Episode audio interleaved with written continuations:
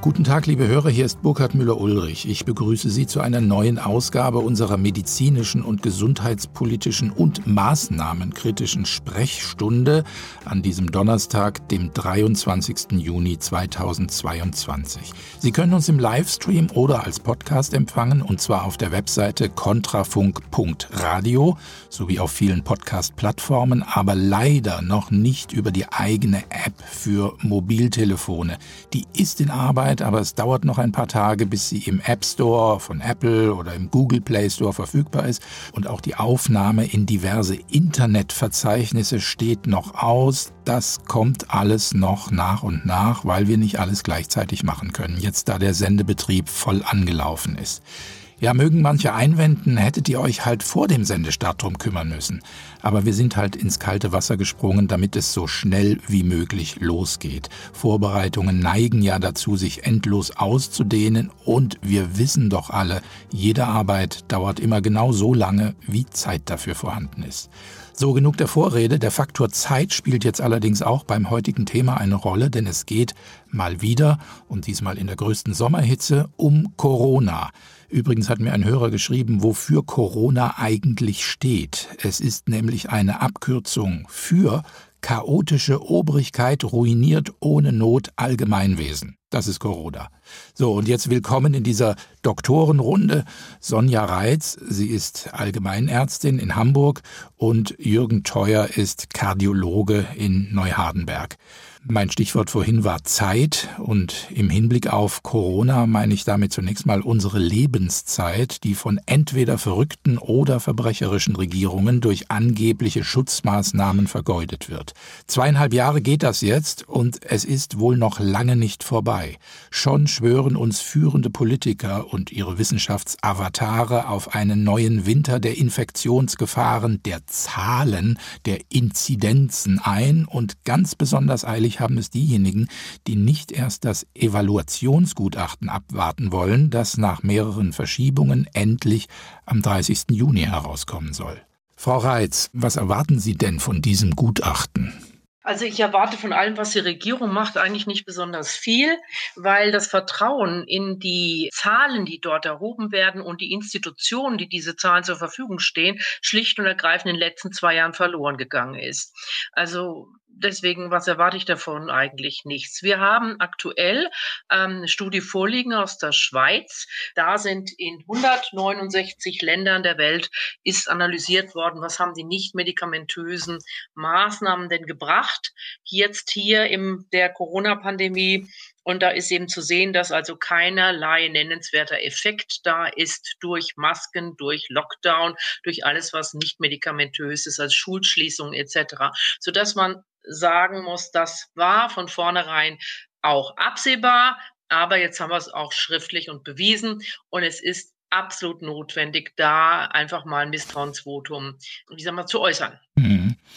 Also man sagt ja, es ist ein saisonaler Atemwegserreger und ich erinnere mich, dass wir vor einem Jahr, als es dann richtig warm und sommerlich wurde, das Gefühl hatten, ach, jetzt ist es tatsächlich mal vorbei. Hinterher wurde dann immer gesagt, ja, ihr habt euch nicht genügend vorbereitet, deswegen ist jetzt alles so schlimm. Aber jetzt hat man tatsächlich das Gefühl, dass die Politiker oder zumindest einige Politiker extrem darauf bedacht sind, uns nicht vom Haken zu lassen und uns jetzt schon wieder mit neuen Angstszenarien für den kommenden Herbst heimzusuchen. Jürgen Theuer, wie ist denn nach Ihrem, ich würde mal sagen, jetzt fast privaten, aber trotzdem doch ärztlichen Überblick äh, die medizinische Lage im Moment? Also bezüglich der Infektionslage sehen wir die Situation hier, auch bei mir auch in der Praxis, eher entspannt. Wir sehen keine schweren Fälle mehr. Äh, also sprich, die Omikron-Variante und die Subtypen der Omikron-Variante führen nicht zu einer Überbelegung äh, auf den Intensivstationen beziehungsweise überhaupt zu schweren Verlaufen. Sie ist eher einer leichten, mittelschweren Grippe, Erkältung zum Teil äh, anzuordnen. Wir sehen das jetzt hier so und wir sind da, wir schauen auch entspannt in die Zukunft und können quasi diese Panikmache so nicht ganz nachvollziehen. Ja, es ist ja jetzt davon die Rede, dass eine Maskenpflicht von Oktober bis Ostern verordnet werden soll. Der Blick nach Europa zeigt, dass dies ja eigentlich keinen Effekt hat. Sechs europäische Länder haben eine Maskenpflicht beibehalten und genau diese Länder haben aktuell die höchsten Inzidenzen. Die dominieren die Top 10 in Europa. Ich will es mal aufzählen. Portugal an allererster Stelle mit einer Inzidenz von derzeit 1430.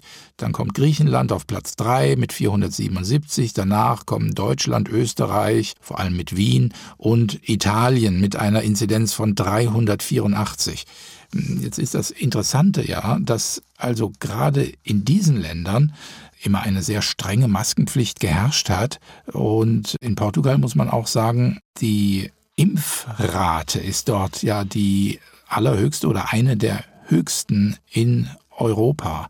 Gerade also in Portugal mit seiner extrem hohen Impfrate haben wir jetzt wieder, ich scheue mich schon das Wort Inzidenzen auszusprechen, weil es was Lachhaftes hat, aber wir haben jedenfalls da diese große Virenverbreitung. Frau Reitze, wollen Sie mal? Ja, ich habe nur gehört, dass in Portugal die höchste Inzidenz ist bei gleichzeitig ziemlich strenger Maskenpflicht und hoher Impfrate. Ich kann das nur bestätigen. Wir haben das schon vor, ich sag mal, ein Dreivierteljahr analysiert. Da gab es eine Studie aus Kanada, die genau das Gleiche sagte. Da, wo am meisten geimpft wird, wird am meisten gestorben, sind die schwersten Verläufe. Da, wo am meisten geimpft wird, haben wir die meisten Probleme. Es ist so, dass es in, also es ist nachvollziehbar aus der medizinischen Sicht, dass es sich so entwickelt, weil wir sehen, dass durch diese Impfung das Immunsystem der Menschen beschädigt wird. Es gibt da ein, zwei Studien, die das auch nachgewiesen haben, dem Grunde nach.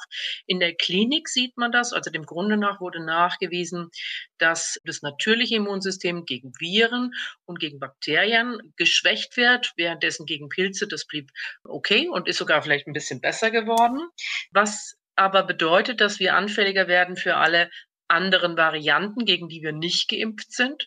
Und was bedeutet, dass wir anfälliger werden auch für andere Infektionen oder die Infektionen, die im Körper schlummern, wie zum Beispiel Borreliosen sind ja oft leise Begleiter oder ein Epstein-Barr-Virus oder ein Herpes zoster, also Herpesviren die flammen auf einmal auf. Und das sieht man dann auch in der Klinik. Man kann dann sehen, dass in den Krankenhäusern massenweise auf einmal Gürtelrosenpatienten erscheinen oder in den Hautarztpraxen oder auch in den Hausarztpraxen, wo das früher sozusagen auch mal gab, gab es jetzt richtige, ich sag mal mal, Epidemie, Zoster-Epidemie, ja.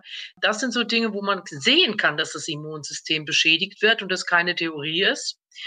Und man sieht leider auch noch an einem anderen Punkt, dass das Immunsystem beschädigt wird. Und das sieht man daran, dass die schnell wachsenden Krebserkrankungen doch deutlich zugenommen haben, speziell auch bei jüngeren Frauen Brustkrebs.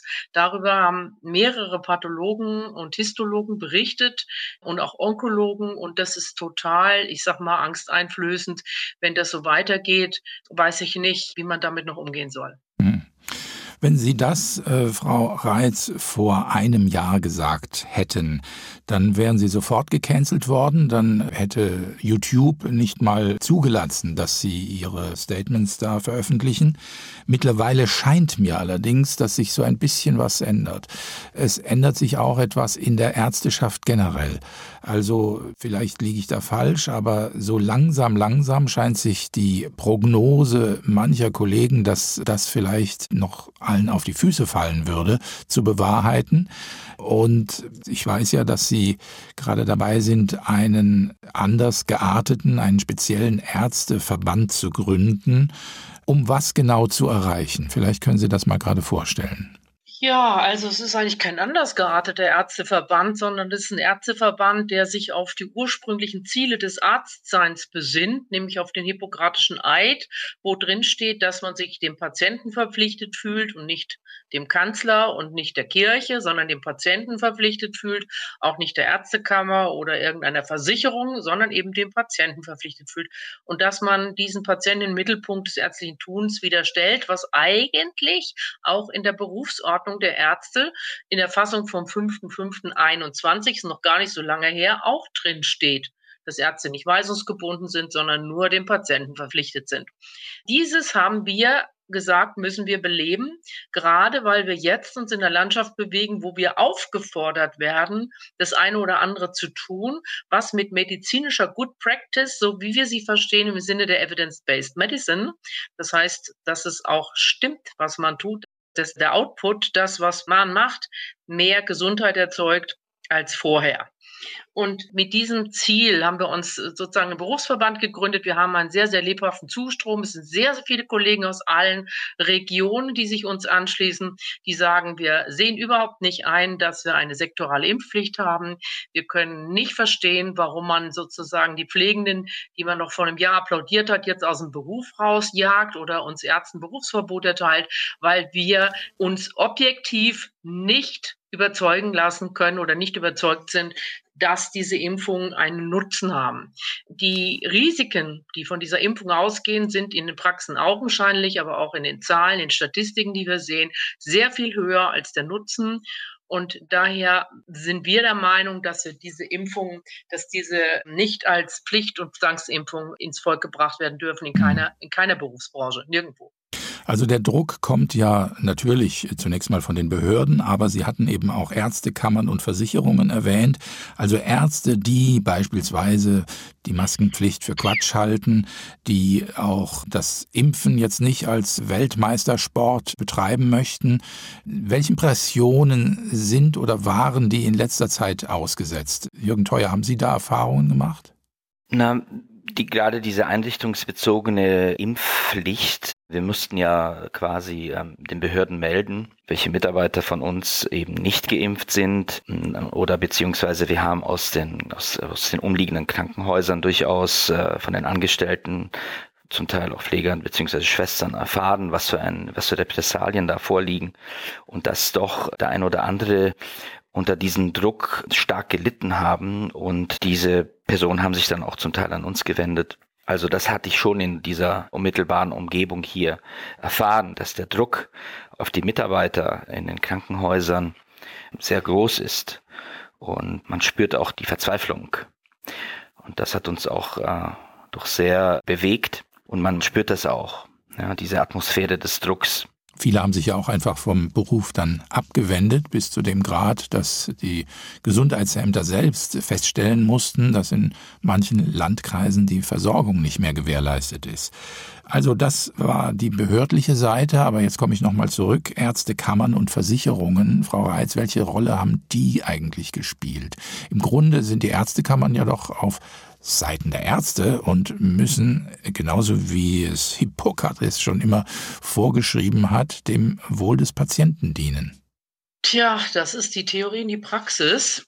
Also auf dem letzten Ärztetag im Mai wurde beschlossen, am 26.05. Zum einen die Abschaffung der homöopathischen Weiterbildungsordnung. Das äh, komme ich nachher nochmal drauf zu sprechen, was das bedeutet für die Versorgung und für die Patientinnen und Patienten bedeutet. Und es wurde ein Beschluss gefasst, der unterstellt, dass Maskenbefreiungen von Ärzten falsch ausgestellt worden seien oder Ärzte den vorgeschriebenen Infektionsschutz verweigert hätten, den vorgeschriebenen Infektionsschutz. Ja, das meint dann die Pflichtimpfung oder so etwas. Also beschlossen ist, dass hier diese Kollegen stärker berufsrechtlich und auch strafrechtlich verfolgt werden sollen und unterstellt Verbrechen, wo gar keine sind. Also das ist etwas, wo ich sage, wir haben jetzt hier, wir reden immer von roten Linien, wir haben jetzt hier im Bereich der Ärzteschaft, der verfassten Ärzteschaft, eigentlich die Unschuld verloren. Wenn vorher immer wieder doch der Patient auch wieder mal, ich sag mal, geschützt wurde durch den Ärztetag, durch Entscheidungen des Ärztetages etc., so ist doch hier jetzt auf einmal der Patient völlig aus dem Fokus geraten und es werden Kollegen, die eine eigene Meinung haben, kriminalisiert und marginalisiert. Und das ist eine Sache, die, ich sag mal, finstere Zeiten erinnert. Also das darf eigentlich so nicht sein. Deswegen treten wir mit einem Brief an oder sind an die Gesundheitsminister herangetreten, da sozusagen das zu stoppen, dass die Ärztekammern, die offensichtlich hier, weiß ich nicht, wie soll ich das sagen, durch die seit Monaten laufende, sag mal mal, mediale Beschallung offensichtlich den richtigen Kurs verloren haben, sachlich zu beurteilen, wo der Nutzen ist und wo der Schaden ist. Also deswegen sage ich, die Ärztekammern haben jetzt Mai etwas beschlossen, was einen sehr schockiert und sagt, okay, was ist jetzt? Also ist das Thema Therapiefreiheit abgeschafft? Ist das Thema Meinungsfreiheit abgeschafft? Leben wir noch einen pluralen Staat? Die Fragen drängen sich einem geradezu auf. Hm.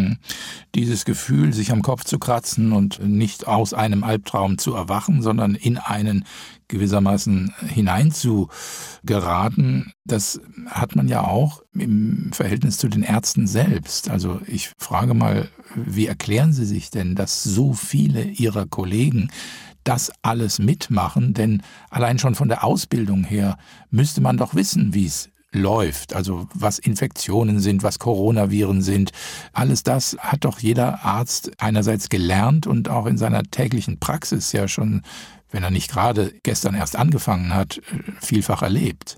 Jürgen Theuer. Das ist eine sehr, sehr schwierige äh, Frage. Also da hängen sicherlich auch sehr viel Zwang, Massen, Kollektivdenken, existenzielle Ängste sind sicherlich mit dabei. Gesellschaftliche Ängste spielen eine große Rolle.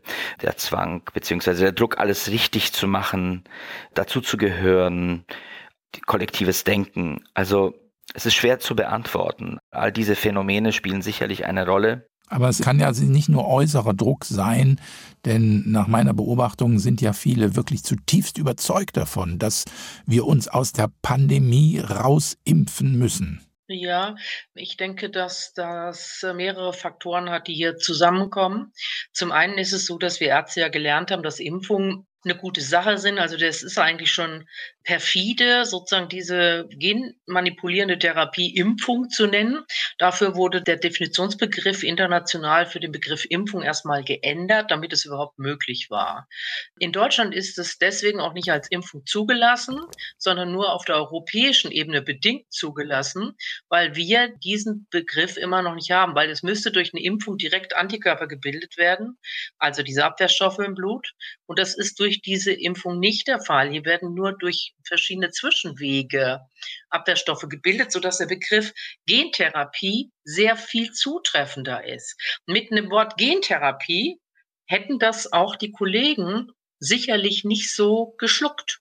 Dann kommt natürlich dazu die dauernde Information, dass nur die Impfung aus der Pandemie retten könnte. Und das ist halt ein Punkt, den wir also auch aufgegriffen haben bei uns im Berufsverband, wo wir sagen, das kann ja nicht sein, dass das Wissen über die Gesunderhaltung des Immunsystems so gar nicht zur Sprache kommt in den öffentlich-rechtlichen Medien, in der politischen Diskussion, weil wir ja doch sehen können, dass allein schon die Gabe von Vitamin D 80 Prozent der schweren Verläufe verhindert einfach nur einen normalen Spiegel Vitamin D erzeugen. Man weiß, dass in den Altenheimen die Menschen kommen nicht raus, sind nicht an der Sonne, fast alle einen Vitamin D-Mangel haben und dass die natürlich damit anfälliger sind auch im Immunsystem. Und alle diese Maßnahmen, das, gleiche gilt für den Vitamin B12-Mangel.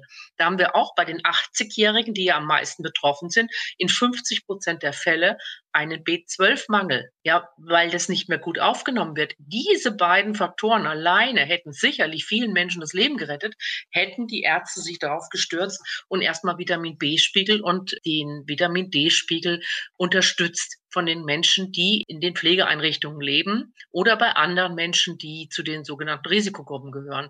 Und dass man das aus dem Fokus verloren hat, liegt daran, dass wir Ärzte im Studium darüber fast nichts erfahren. Also das Wissen über die Gesunderhaltung des Immunsystems ist ein zentral wichtiger Faktor für die Gesunderhaltung des Volkes. Und diese Diskussion ist völlig totgetreten worden. Und das kann man sich nur mit einer interessengesteuerten medialen Situation erklären. Rational ist das nicht zu verstehen. Die Studien, die da sind, sind 1a gut. Da kann man sich darauf verlassen. Das sieht man ja auch im Umfeld. Die Leute, die zu Hause leben, vernünftig essen, die noch ein paar Vitamine nehmen, die haben keine schweren Verläufe. Mhm.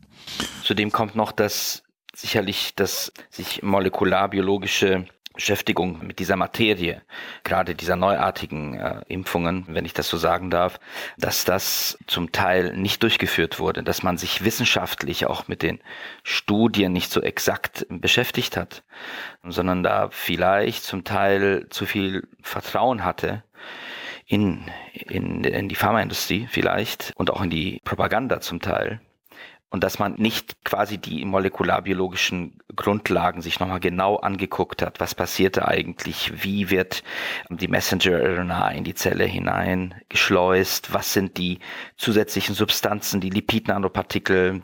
Welche Beschaffenheit haben die? Können die überhaupt an Menschen eingesetzt werden, etc.?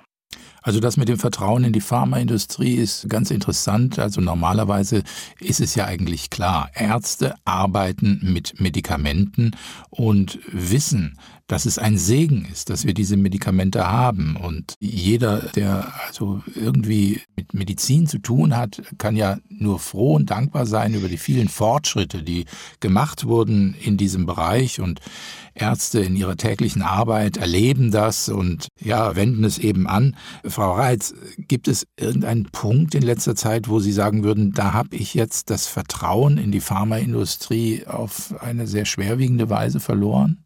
Ja, da haben Sie einen wunden Punkt erreicht. Also ich bin geradezu fassungslos, was hier momentan passiert. Also normalerweise erwartet man, dass man, wenn man von der Pharmaindustrie irgendeine Ampulle geliefert bekommt, dass die sauber ist. Das heißt, dass sie steril ist, dass es eine gewisse Osmolarität hat, dass es da keine Dinge, keine Partikelchen drin schwimmen, die im Körper sonst erhebliche Abwehrreaktionen, sprich Entzündung erzeugen. Fakt ist, Normalerweise kontrolliert das Paul-Ehrlich-Institut mit Stichproben die Qualität von solchen Impfstoffen, wenn die denn geliefert werden, regelmäßig und immer wieder. In diesem Fall hier sind diese Kontrollen ausgesetzt worden, weil es eine europäische Zulassung ist und im Infektionsschutzgesetz extra Passusse geändert wurden, sodass sowohl abgelaufene Impfstoffe, schlecht gelagerte Impfstoffe und verunreinigte Impfstoffe durchaus angewendet werden können und gar nicht kontrolliert werden. Gar nicht kontrolliert werden. Nicht weniger, gar nicht kontrolliert werden. Und man hat, das sind mehrere Biologen, die das gemacht haben und Chemiker, festgestellt, dass es in den verschiedenen Chargen Verunreinigungen gibt, die sozusagen so groß sind, dass sie mit dem Reinheitsgebot der Sterilitätsvorgaben nicht übereinstimmen. Das ist etwas, wo ich sage, wenn man das hört und liest von Wissenschaftlern, die ehrenwert sind, die keinerlei Interesse an irgendeinem, ich sag mal mal, aufgebauschten Zeug haben, die nur einfach auch völlig blass sind vor Entsetzen, dann ist man auch blass vor Entsetzen und verstummt, ob so einer nicht nur Schlamperei, sondern man kann fast sagen, dass das mutwillig passiert, weil es Hinweise dafür gibt, dass man das weiß. Das ist der eine Punkt. Der andere Punkt ist der, dass man schon im November letzten Jahres nachgewiesen hat, das war ein Journalist, Thacker in England, dass Pfizer bei der Zulassungsstudie gepusht hat. Und zwar wurden dort Nebenwirkungsmeldungen in Bentavia, das ist so ein Probelabor oder eine Firma, die das untersucht hat, Entschuldigung, dass die dort Nebenwirkungen, die von den Probanden gemeldet wurden, unterdrückt wurden. Das ist ein Faktor, wo ich sage, kann doch nicht sein, wenn ich eine neue Technologie habe und dann wird da sozusagen gemauschelt und manipuliert. Normalerweise führt es dazu, dass so eine bedingte Zulassung sofort entzogen wird. Warum das hier nicht passiert ist, weiß ich nicht. Es ist nicht passiert. Dann ist es so, dass die Zulassungsunterlagen von Pfizer erstmal 88 Jahre unter Verschluss gehalten werden sollten. Und nur mit juristischer, ich sag mal, Raffinesse hat man die dazu bringen können, diese Zulassungsdaten offenzulegen. Und in diesen Zulassungsdaten wird deutlich, da sind ich glaube, 1000 schwere Nebenwirkungen allein schon in der Zulassungsstudie mit 22.000 Impflingen gelistet. Ja, über 1000 schwere Nebenwirkungen bei 22.000 Impflingen. Dass das so überhaupt, überhaupt auf den Markt gebracht wird, das ist doch den Menschen, die diese Studien durchgeführt haben, bekannt. Ja, was auch nicht auf den Markt gebracht wird, sind ja Informationen darüber, was Sie alles gerade vorgetragen haben. Und Sie haben ja schon darauf hingewiesen, das war bereits im vergangenen November. Das wurde schon in unserem Medium beispielsweise vielfach diskutiert, erwähnt. In den Mainstream-Medien wird es natürlich totgeschwiegen. Ist das nur eine Frage von Informationsgebung, dass Sie sagen würden, ja, die Kollegen, also darum geht es ja schließlich, dass die Ärzte es wissen, die haben es nicht erfahren. Also ich denke, weit überwiegend ist das so. Ich glaube nicht, dass die Masse der Ärzte bestechlich ist. Das glaube ich nicht. Die Impftätigkeit wird sehr gut bezahlt. Also das ist etwas, wo ich mhm. sage, der eine oder andere hat sicherlich aus finanziellen Gründen besonders gerne geimpft. Aber es sind jetzt zigtausende, die nicht weiter impfen, weil die Nebenwirkungen so deutlich geworden sind. Das, was sie selbst erleben, das widerspricht jeder, ich sage mal, mal ärztlichen Good Practice. Also wenn ich sehe, dass das solche Auswirkungen hat, dann kann ich nicht weitermachen und das haben viele erkannt. Und es wird aber in den Medien, auch in den ärztlichen Zeitungen, nicht angemessen und dem Ausmaß der Problematik nicht angemessen Report erstattet. Wenn ich Herrn Lauterbach höre, der sich hinstellt und sagt, wir gehen den Impfschäden nach, das können Sie ja daran sehen, dass wir bei AstraZeneca gleich mal sozusagen die Impfungsempfehlung geändert haben und jetzt gar nicht mehr AstraZeneca impfen. Ja, was ist denn mit BioNTech Pfizer? Was ist denn mit den anderen, mit Moderna? Ja, da schweigt er sich aus. Und wenn ich dann sehe, dass wir in Deutschland unglaubliche Profite einfahren durch die Absatzsteigerung bei Pfizer, bei BioNTech, dann frage ich mich, ob Herr Lauterbach nicht einen Interessenskonflikt hat. Es ist ja wahrscheinlich letztlich eine Frage von Quantität auch. Wie viele Ärzte stehen jetzt auf welcher Seite? Wie viele folgen den Informationen, die jetzt so langsam, langsam doch rauskommen, sogar auch in den Mainstream-Medien transportiert werden, wenngleich natürlich mit spitzen Fingern und unter hygienischen Vorsichtsmaßnahmen. Jürgen Theuer, was glauben Sie denn, wie viel Prozent der Ärzteschaft, und ich frage jetzt rein privat nach Ihren Wahrnehmungen, haben inzwischen Bedenken gegenüber dem offiziellen Narrativ? Eine Zeit lang war es ja zumindest habe ich das so erfahren, wirklich erstaunlich, dass auch niedergelassene Ärzte, also in den Krankenhäusern sowieso, aber niedergelassene Ärzte sich wahnsinnig darum gekümmert haben, dass man geimpft wird. Ganz besonders die, die Fachärzte, die es eigentlich gar nichts anging, sondern das ist ja eher noch eine Frage für Hausärzte. Eine prozentuale Angabe hier zu machen, ist natürlich auch schwierig. Es hängt aber auch wirklich vom kulturellen und regionalen Background ab. Also man sieht hier sicherlich ein West-Ost-Problem oder ein Gefälle, wenn man so sagen möchte. Also bei uns in der Region Region ist es eher so, dass immer mehr Kollegen dieses Narrativ anzweifeln und auch die Problematik der Impfnebenwirkungen ganz rational und objektiv erkennen und wir uns darüber auch austauschen. Und dass es eben aufgrund dieser regionalen Unterschiede und der kulturellen Unterschiede durchaus verschiedene Differenzen gibt auch zu den Kollegen in, in Westdeutschland zum Beispiel. Da kann man aber natürlich auch nicht verallgemeinern. Aber ich glaube, dass sich immer mehr Kollegen, Kolleginnen mit dieser Thematik beschäftigen und es auch erkennen. Prozentangaben, vielleicht sind es 20 Prozent, 25 Prozent, aber es ist schwierig zu schätzen. Also diese 20 bis 25 Prozent, die werden sicher bei Ihnen in Ihrem Verband dann beitreten, Frau Reitze. Sie sind ja in Hamburg. Haben Sie auch diese Wahrnehmung eines Ost-West-Unterschieds? In der Bevölkerung würde ich das auf jeden Fall sehen. Ob es bei der Ärzteschaft so ist, das kann ich nicht beurteilen. Das weiß ich nicht. Ich weiß nur, dass in der Bevölkerung im Osten viele, viele Menschen sehr viel skeptischer sind gegenüber dem, was vom Staat so empfohlen wird. Also da haben die wahrscheinlich irgendwie noch irgendwie alte Erinnerungen, dass man dem Staat nicht immer trauen muss und sind von daher schneller mal skeptisch. Die Skepsis hier finde ich sehr angemessen.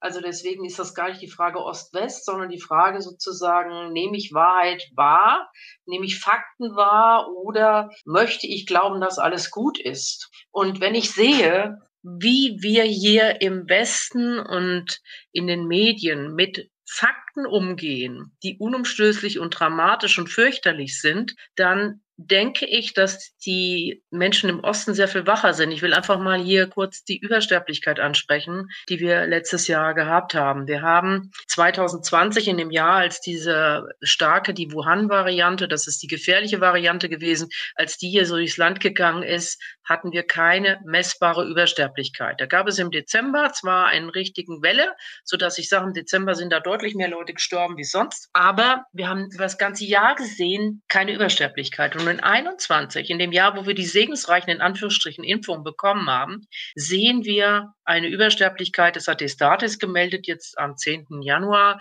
von 8 Prozent in Deutschland. 8 Prozent in Deutschland sind umgerechnet 74.000 Menschen. Die sind mehr gestorben als vorher. Und ein Teil davon kann erklärt werden durch die noch Wuhan-Welle im Januar und Februar, dann die auch Delta-Infektionen haben eine erhöhte Sterblichkeit gemacht, aber nicht so hoch. Das waren, ich sag mal mal, im Bereich von 20, 25.000 kann man das durchgehen lassen, aber nicht im Bereich von 74.000 Menschen, die Destatis hier gemeldet hat.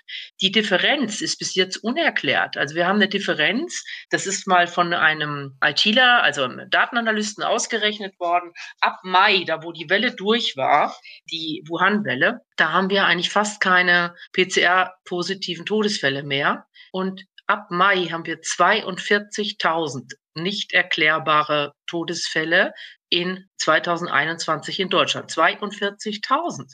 Mhm. Es sind nicht mehr Menschen im Straßenverkehr gestorben, das waren sogar weniger. Es gab auch nicht nennenswert mehr Suizide.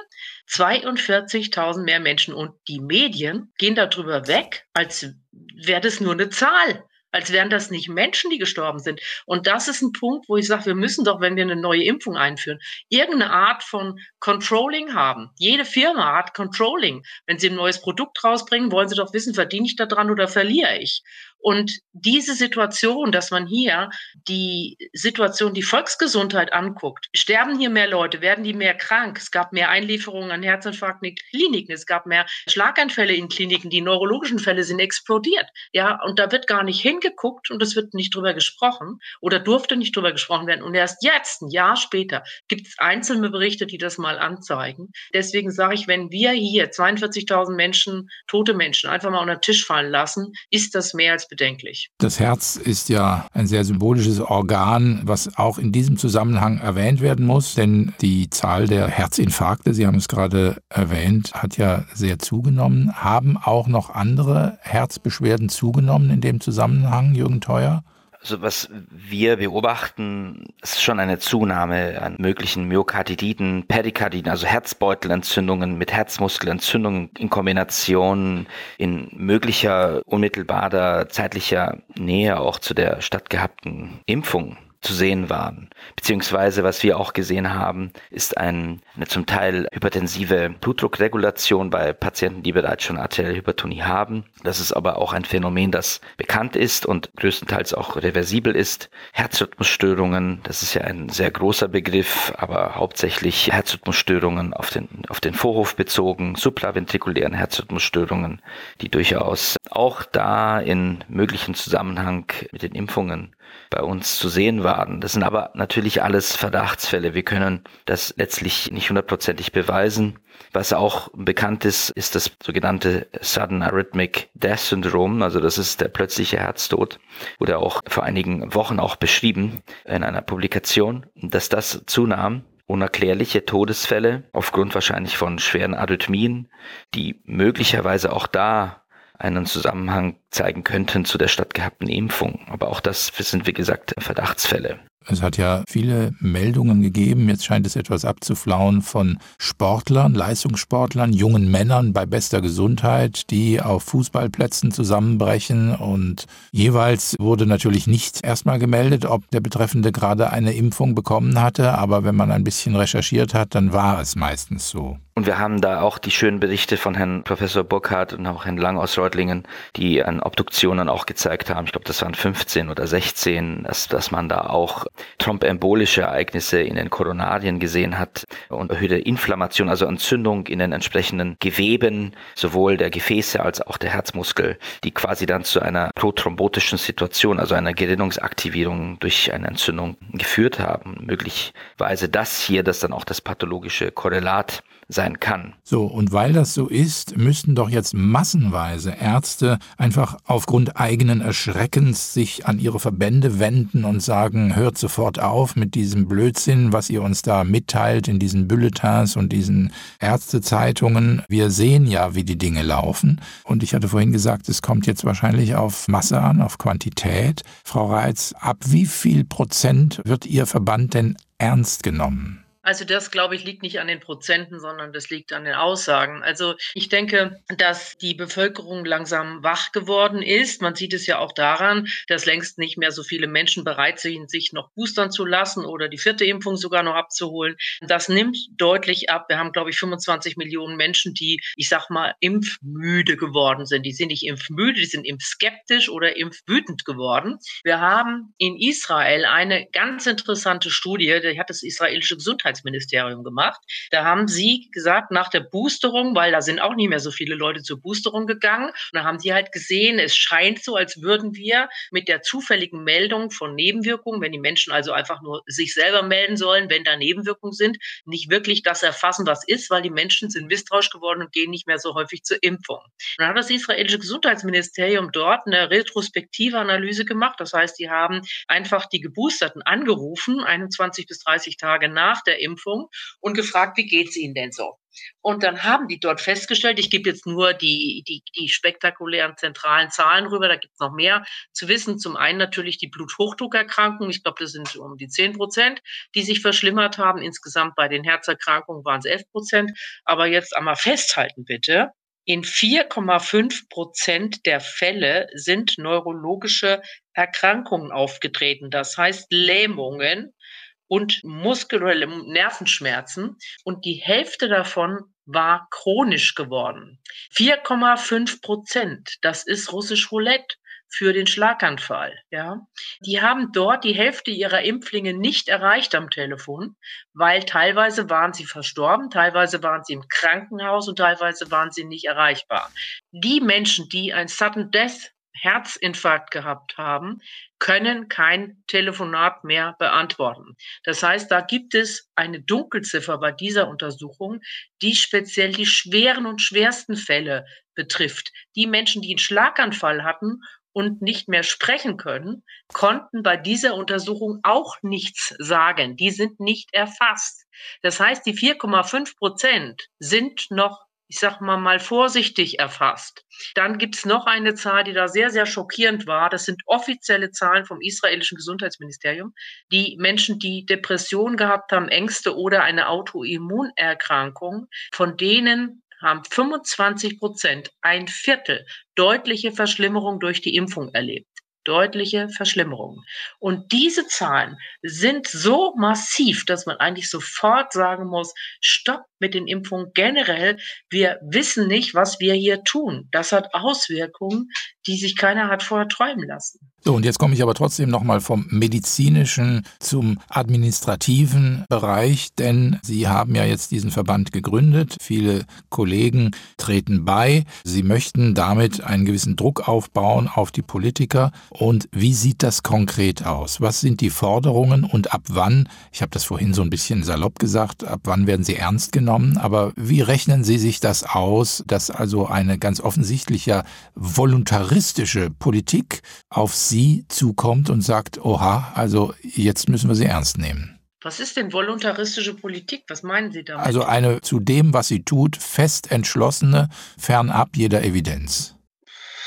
Also ich denke, wir leben in der Demokratie und es gibt halt auch eine ganze Menge, Millionen von Menschen, die das, was da gerade gemacht wird, nicht mehr sicher finden und nicht wirklich akzeptieren möchten. Und es wird sicherlich nicht allein auf die Verbandsstärke ankommen, sondern darauf, was diese Wähler und Wählerinnen irgendwann zu den Politikern sagen jetzt für unseren Verband, was fordern wir? Wir fordern als allererstes natürlich die Abschaffung der sektoralen Impfpflicht. Die allgemeine Impfpflicht steht gar nicht zur Debatte. Da hat Gott sei Dank das Verfassungsgericht, das Bundesverfassungsgericht klipp und klar gesagt, das kommt gar nicht in die Tüte. Dann verlangen wir, dass der Deutsche Ärztetag die Beschluss zurücknimmt, dass er Ärzte, die hier eine nicht kritische, sondern eine sachorientierte Haltung zeigen, eine um Objektivität bemühte Haltung zeigen, dass die hier verfolgt werden sollen, strafrechtlich und berufsrechtlich, weil die ganzen Studien, die jetzt hier auf den Tisch kommen, zeigen klipp und klar, dass die sogenannten Skeptiker völlig recht hatten, sowohl was die Masken angeht, als auch was die Impfung angeht. Deswegen, da erwarten wir, dass dieser Beschluss zurückgenommen wird, dass die Politik sich dafür einsetzt. Wir setzen uns dafür ein, dass wir in einer pluralen Gesellschaft auch plurale Meinungen haben können, dass also die Meinungsfreiheit wieder ein hohes gesellschaftliches Gut ist und dazu gehört im therapeutischen, ärztlichen Bereich natürlich auch die Therapiefreiheit, aber auch die Wahlfreiheit und das Wertesystem der Patienten. Uns ist der Patient im Mittelpunkt der Dinge. Wenn der Patient eine Meinung hat, nachdem man ihn informiert, sich eine Meinung gebildet hat, dann muss man die auch respektieren. Wir sind auch dafür, dass die Verdrängung, die hier gegenüber ärztlichen Minderheiten betrieben wird seitens der Ärzte, schafft jetzt durch die homöopathische Weiterbildungsordnung, die abgeschafft wurde hier im Mai durch die Mehrheit der Ärzte, die gar keine Ahnung haben von dieser Methode, die darin nicht ausgebildet sind, die keine eigenen Erfahrungen haben. Das muss zurückentwickelt werden, weil es sind 17 Prozent der Patienten, die sich in homöopathischer Behandlung generell befinden. Und es sind über 80 Prozent, die, wenn sie chronisch krank sind, profitieren, wenn sie homöopathisch behandelt sind. So jedenfalls die Studienlage. Und es sind über 50 Prozent der Menschen im Land, die möchten, dass die Homöopathie in der gesetzlichen Versorgung erhalten bleibt. Insofern ist das, was der Ärztetag da entschieden hat, nicht versorgungsgerecht, nicht patientengerecht. Und wir erwarten von der Politik, dass es sich nicht nach den Ärzten an dieser Stelle, sondern nach den Patienten richten. Okay. Homöopathie ist jetzt nicht unser Thema, sondern es sind natürlich die Corona-Maßnahmen. Wir müssten dazu eine eigene Sendung machen. Aber auf alle Fälle danke ich Ihnen jetzt für Ihre Zeugnisse. Dr. Med Sonja Reitz und Dr. Med Jürgen Theuer, vielen Dank für die Diskussion.